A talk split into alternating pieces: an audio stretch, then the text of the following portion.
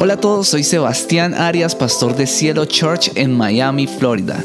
Este es nuestro podcast. Quédate a escuchar nuestro mensaje de hoy.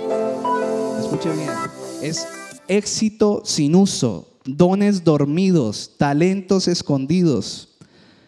Lo que tú es lo que tú puedes hacer, pero no has hecho. Es donde puedes ir, pero no has ido. Lo que podrías imaginar, pero no has imaginado. Es lo que puedes llegar llevar a cabo, pero no lo has realizado. Y cuando yo recibí esta visión para nosotros, inmediatamente Dios puso en mi corazón la historia de Eliseo. Desde que Elías, el gran profeta, lo encontró, todo eso Dios me lo pasó como una película por mi mente. Yo quiero leerle Primera de Reyes, capítulo 19, versículo del 19 al 20. Dice así, Elías salió de allí y encontró a Eliseo, hijo de Safat que estaba arando, es decir, era como un agricultor. Había 12 yuntas de bueyes en fila, es decir, 12 pares de bueyes.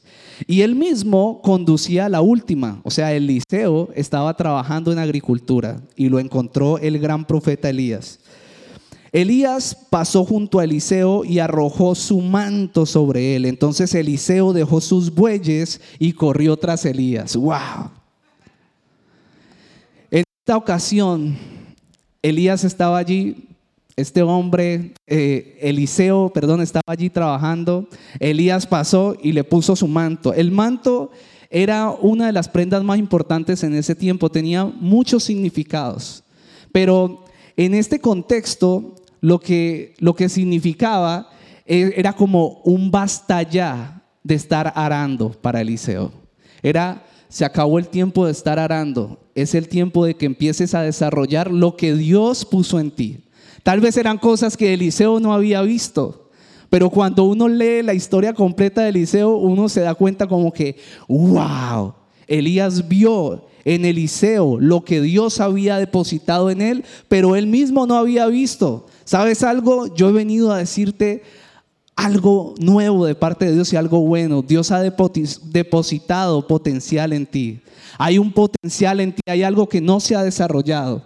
Hay algo que Tú sabes tal vez que está allí, pero no entiendes por qué no se desarrolla. Sabes que Dios te tiene para algo más, pero tú dices, pero no comprendo por qué no paso de aquí. En tu vida personal, en tu matrimonio, en tu trabajo, en tu profesión, en tu familia. Hay algo nuevo para ti, créeme. Escuché solo un amén. Créeme, Dios tiene propósito contigo. Hay un potencial en ti, en tu familia, en tu pareja. Todas las situaciones que te han sucedido en tu vida es porque Dios quiere quiere llevarte a que desarrolles tu siguiente potencial. Eliseo aceptó, porque cuando le ponía a uno un profeta un manto encima, uno podría también quitárselo y decir, no quiero ese manto, pero lo que la historia cuenta es que Eliseo se dejó el manto y fue detrás de, de, Elías. Eso es lo que dice la palabra de Dios. Y después, más adelante, al final de la historia, me salto todo. Elías o Eliseo caminó al lado de Elías aquí con lealtad, al lado de su mentor. Y al final Elías le dice, ¿qué quieres que yo haga por ti antes de que yo sea llevado al cielo? ¿Qué quieres que yo haga por ti? Y lo que Eliseo le dijo, yo lo que quiero es una doble porción de ese espíritu que está en ti. Yo lo que quiero es el doble del poder que tú tienes. Eliseo había visto a Elías hacer en el nombre de Dios cantidad de milagros, cosas sorprendentes. Elías tiraba ese manto en un río y los ríos se partían en dos. No sé si han leído las historias, pero era un hombre grandemente usado por Dios. O sea que lo que Eliseo estaba pidiendo era algo grandísimo. Yo no sé si usted hubiese pedido lo mismo, pero Eliseo le dijo, lo que yo quiero heredar de ti cuando ahorita que seas llevado al cielo es una doble porción de tu unción, de tu poder, de lo que hay de Dios en ti, en mí. Yo quiero el doble de eso. La respuesta de Elías fue, algo difícil me has pedido. Algo muy difícil me pediste. Pero sabes algo, si me miras hasta que yo sea arrebatado al cielo, si puedes mantener tu mirada puesta en mí hasta ese momento, vas a recibir esa doble porción. Y lo recibió. Yo quiero enseñarle algunas cosas que Dios me habló de la manera más sencilla en esta visión. Y yo, y yo le pido que usted esté ahí espiritual. Porque yo creo que a Dios a cada persona le va a hablar de una manera personal y particular en medio de esto.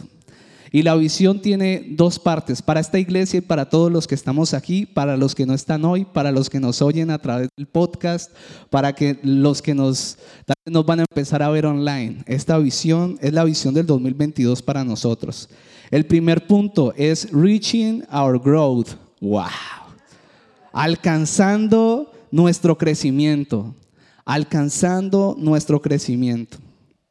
Eliseo, como les dije, era un hombre con mucho potencial, como lo son ustedes, pero tal vez en su vida estaba estancado, arando.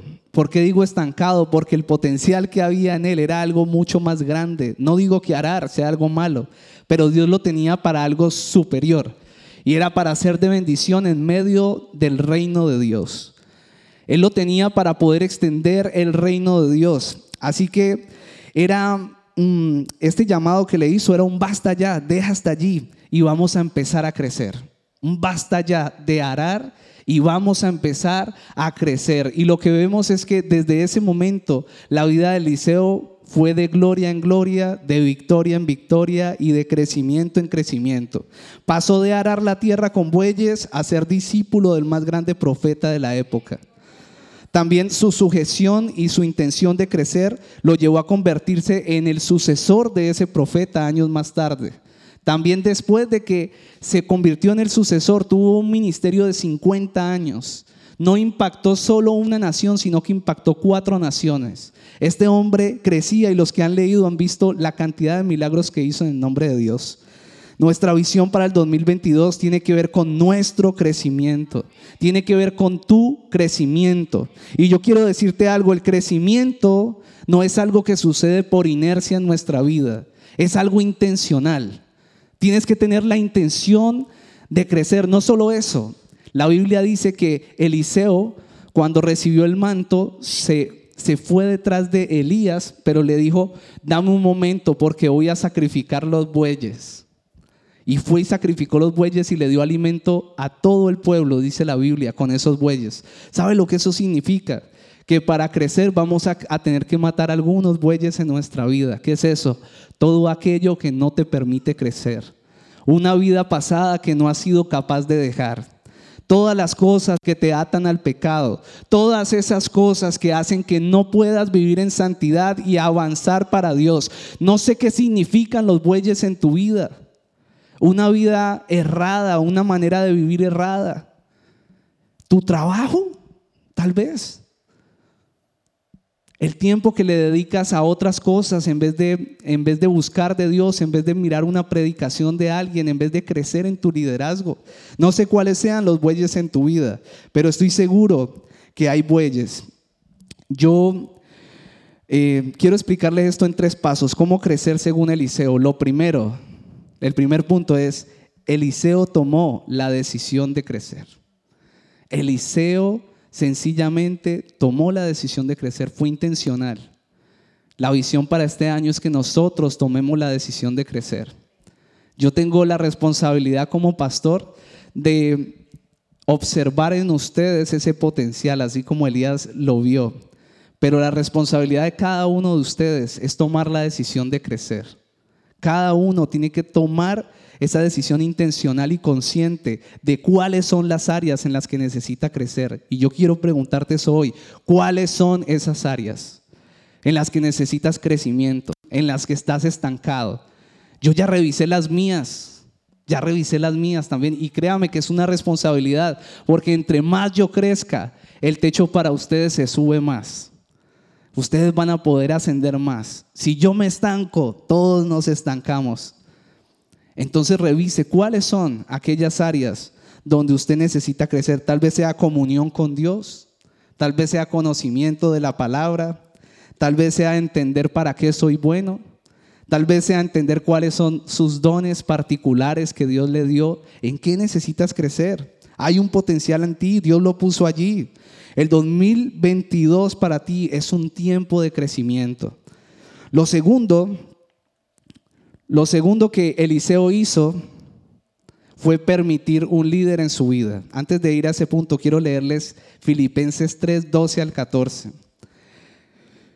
dijo Pablo así, no quiero decir que ya he logrado estas cosas, ni que haya alcanzado la perfección, pero sigo adelante a fin de hacer mía esa perfección, para la cual Cristo Jesús primeramente me hizo suyo. No, amados hermanos, escuchen, no lo he logrado, pero me concentro únicamente en esto. Olvido el pasado y fijo la mirada en lo que tengo por delante y así avanzo hasta llegar al final de la carrera para recibir el premio celestial al cual Dios nos llama por medio de Cristo Jesús. Eso es lo mismo que Eliseo hizo. Dejo atrás mi pasado y me enfoco en lo que Dios tiene al frente para mí. Segundo, Eliseo permitió un líder en su vida. Como lo vimos, Elías puso ese manto sobre Eliseo y ese manto significa paternidad, mentoría, liderazgo y Eliseo lo aceptó yo me puse a reflexionar acerca de mi vida cuando empecé a caminar con Dios y cómo he crecido con mi esposa en tantos años. Y yo estoy seguro que todos los que estamos aquí, en algún sentido, hemos crecido. Pero yo entiendo que una de las cosas que más nos ha ayudado a crecer ha sido dejarnos pastorear. Todas las decisiones importantes de nuestra vida las hemos consultado. Cuando nos íbamos a hacer novios, lo consultamos. Cuando nos íbamos a casar, lo consultamos, no con uno, sino con dos pastores que teníamos. Y no solo eso, ¿saben también que he aprendido? Que teníamos nuestros pastores y recibíamos, pero teníamos tanta hambre de crecer que nos conseguimos como dos mentores más por internet, eh, que viéramos frutos en las áreas que queríamos crecer y los empezamos a escuchar, a estos predicadores. Y todavía seguimos teniendo eh, mentores así. En estos días nos fuimos para un evento donde estaban predicando personas que admiramos muchísimo por Dios, porque Dios los ha usado mucho en su reino. Y fuimos a escucharlos y Angélica y yo y con los que fuimos de la iglesia salimos llenos. Usted necesita eso.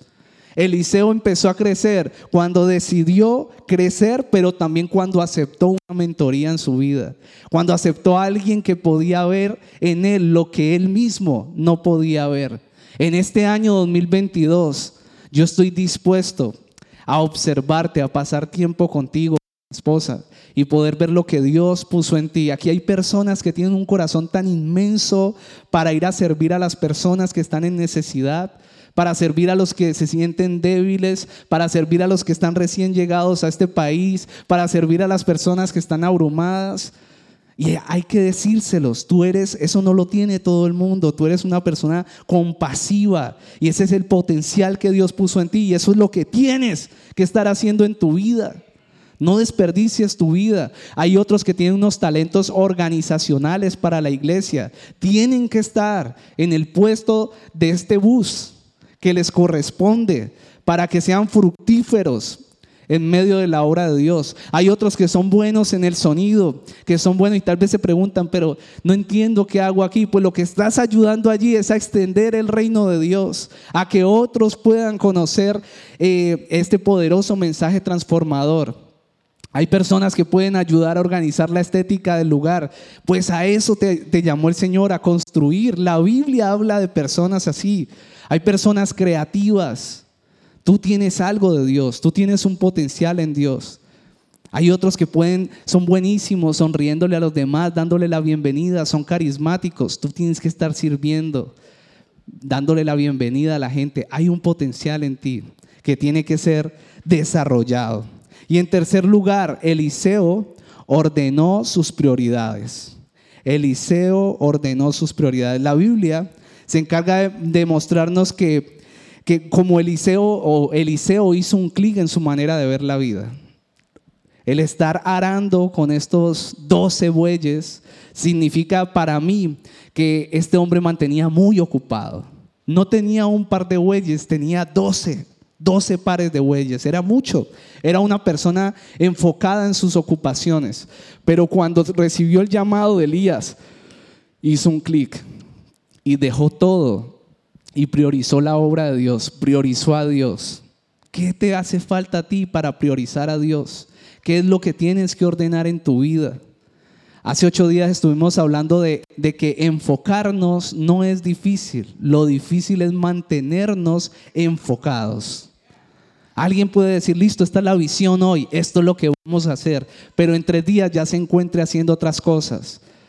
Yo lo que te llamo en este tiempo es a mantenerte enfocado en tus prioridades, en Dios. Cuando yo voy a la iglesia, yo sé que soy un pastor, esa es mi identidad. Dios borró todo lo que yo era, un abogado, borrado. Se me va para un país donde no sea abogado. Soy, no sé, tantas cosas que sé hacer, pero yo, yo lo que siento es que Dios borró toda mi identidad. Soy un pastor, pero sabe, a veces me tengo que reenfocar. A veces tengo que estar enfocado en que yo estoy en, en, un lugar y tengo que tener mis antenas puestas para ver por qué Dios me puso ahí y a quién debo hablarle de Cristo. Pero sabe algo, eso no es solo lo que le toca al pastor, eso es lo que nos toca a todos. Dios ha sido bueno con usted. Dos amenes, dos amenes. Dios ha sido bueno con nosotros y lo único que Él nos pide es que podamos a través de nuestra vida impartir ese amor de Dios, que otros conozcan de Él. Ese es el enfoque. Mateo 6:33 lo dice de la siguiente manera, busquen el reino de Dios por encima de todo. Dice, por encima de todo lo demás y lleven una vida justa y Él les dará todo lo que necesitan. Pero en este mundo eso es difícil porque este mundo nos enseña algo, nos quiere presionar a vivir de una manera diferente. Este mundo lo que nos dice es, trabaja más y crecerás. Pero lo que la Biblia enseña de tapa a tapa es que en el reino de Dios las cosas funcionan diferente. Lo que insiste Dios una y otra vez y el error de los seres humanos una y otra vez es el mismo. Dios nos dice, busca primero, primeramente el reino de Dios y su justicia y todo lo demás será añadido. Y si usted lee los versículos anteriores, se da cuenta que está hablando de vestimenta, de comida y de todas las cosas que necesitamos para estar bien. Dios nos quiere dar en abundancia, pero para vivir en este reino, como Dios quiere que vivamos, tenemos que ordenarnos como Él quiere que nos ordenemos. Lo primero es Dios. Primero Dios. Amén. A mí me ha vencido muchas veces la tentación de caer bien. A veces me he callado ese primero Dios, pero yo quiero decirles a todos ustedes, primero es Dios. Voy a ser más radical. Si no pones a Dios primero en tu vida, si no pones el reino de Dios primero en tu vida, es muy probable que termines lejos de Él. Lo que a mí me ha mantenido con mi esposa y mi familia en Dios es que Dios es primero. No hay nada por encima de Él. Es que los domingos se los entregué como un sacrificio. Un día, una hora de la semana. ¿Cuántas horas tiene una semana? Más de 200 horas, no sé, alguien que me eche el cálculo. Una hora, un domingo, Dios primero, eso no es nada. Pero yo se lo ofrendé a Dios Iglesia, Dios es primero. Este es un año para ofrendarle a Dios y darle ese lugar, entronarlo en el lugar que le corresponde en nuestro corazón. Dios es primero. El segundo punto es reaching our people. Perdón, qué clase en inglés. Eso es bilingüe. Me ven allá afuera dicen, no, le faltan los ojos azules. Gringo. Alcanzar nuestra gente. Alcanzar nuestra gente. Hace un par de semanas escuché una historia de una especie por primera vez y esta especie de animal se llama las ballenas solitarias. Las ballenas solitarias. ¿Alguien lo había escuchado? Las ballenas solitarias. Y yo me puse a investigar y resulta que sí, existen las ballenas solitarias. Resulta que estos mamíferos, las ballenas generalmente se mueven en manada, ¿verdad?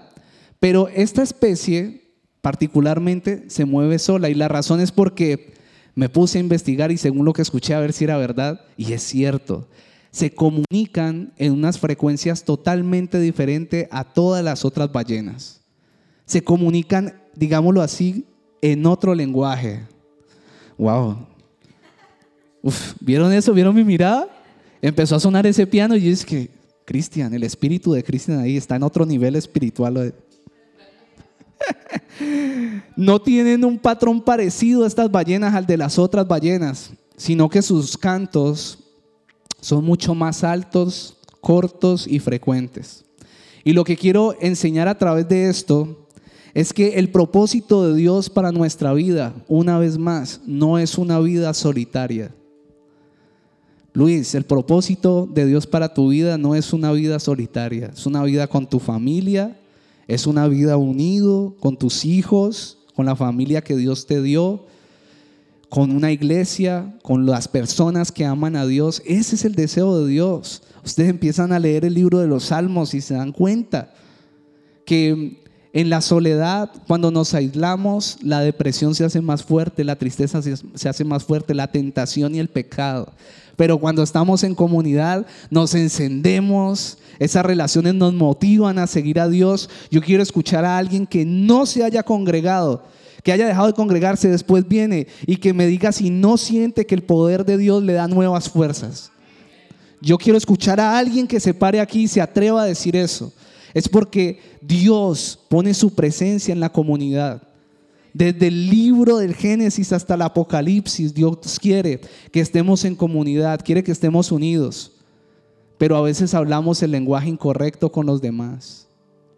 A veces conocemos de Dios, empezamos a hablar, gloria a Dios, bendito sea el nombre de Jehová, Padre eterno tal, estás en pecado, estás mal, que no sé qué. Empezamos a hablar ese idioma y allá afuera no hablan ese idioma, les quiero decir.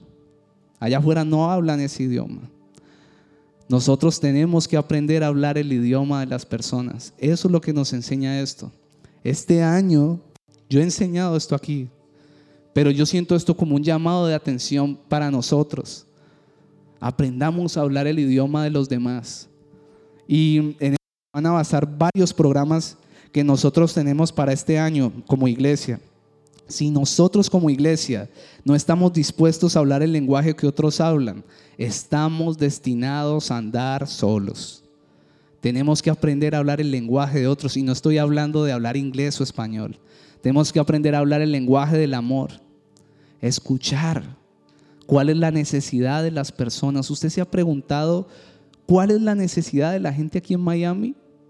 ¿Cuál es la necesidad de su familia? Se la voy a poner aquí cerquita. ¿Cuál es la necesidad de su hermano de sangre, de su mamá, de su papá? ¿Cuál es la necesidad de su esposo, de su esposa? ¿Qué es lo que necesita? Tal vez muchos de ustedes digan, no lo había pensado, tienen necesidades. ¡Wow! No sabía. Pensaba que la única que tenía necesidades era yo. Pero sabe, las personas cercanas tienen necesidades y en esta ciudad hay tanta gente esas sillas tienen que llenarse. ¿Quién dice amén? Estas sillas tienen que llenarse. ¿Sabe? Llevo como tres semanas. El que me cruza en el camino le hablo de Jesús. Y le hablo en su idioma. Solo los escucho.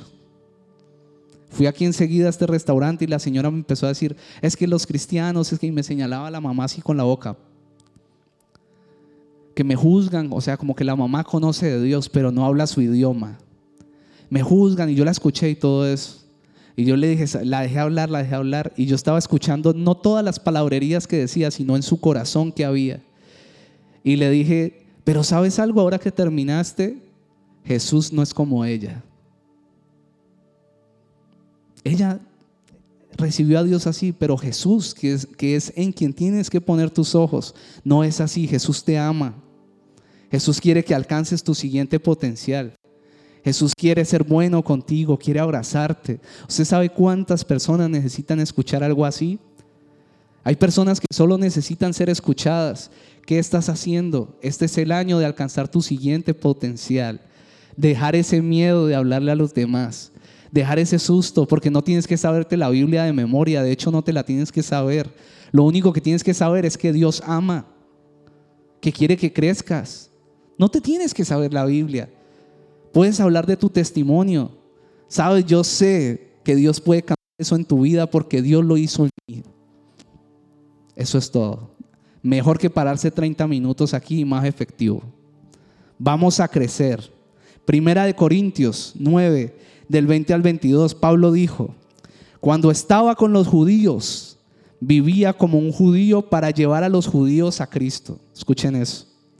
Presten mucha atención. Cuando estaba con los que siguen la ley judía, yo también vivía bajo esa ley. A pesar de que no estoy sujeto a la ley, me, sujetaba a ella para poder llevar a Cristo a los que están bajo la ley.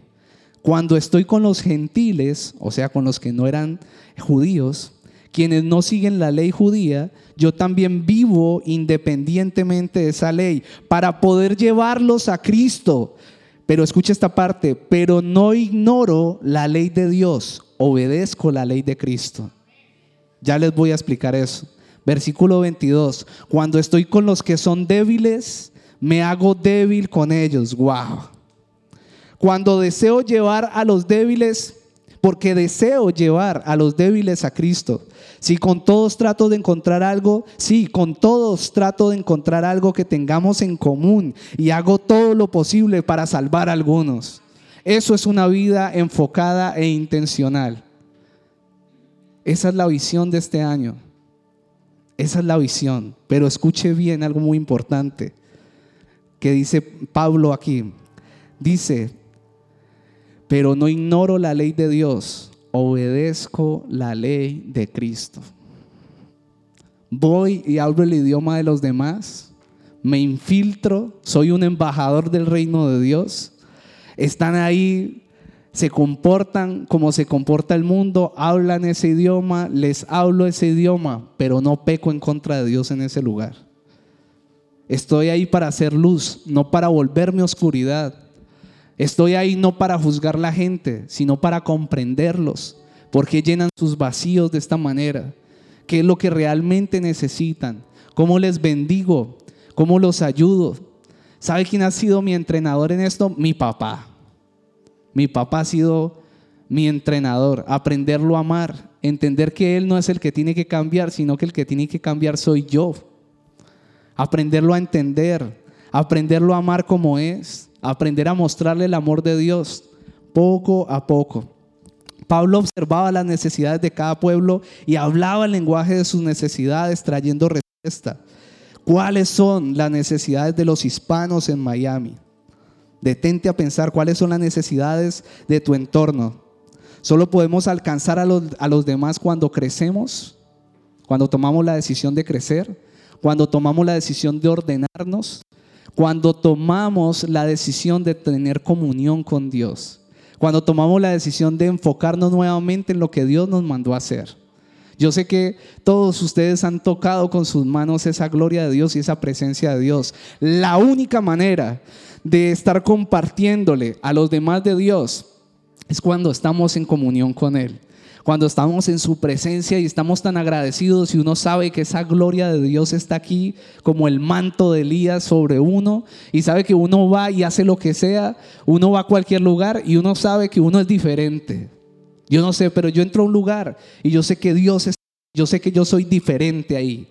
Yo digo, bueno, Señor, ¿para qué me tienes aquí? ¿Para sonreírle a alguien? ¿Para mirar a alguien con amor? Tú eres diferente. Hay un potencial en ti. Deja de ignorarlo. Si tú estás ahí sentado, es porque Dios quiere que alcance tus, alcances tu siguiente potencial.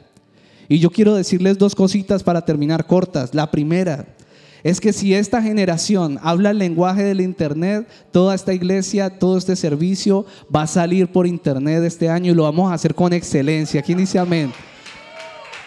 Todo este servicio y necesitamos el apoyo de todos ustedes porque hay que hacer un poco de cosas, pero lo vamos a hacer. Vamos a hablar el idioma y el lenguaje de estas generaciones. Y no solo vamos a alcanzar gente en Miami, sino en todo el mundo.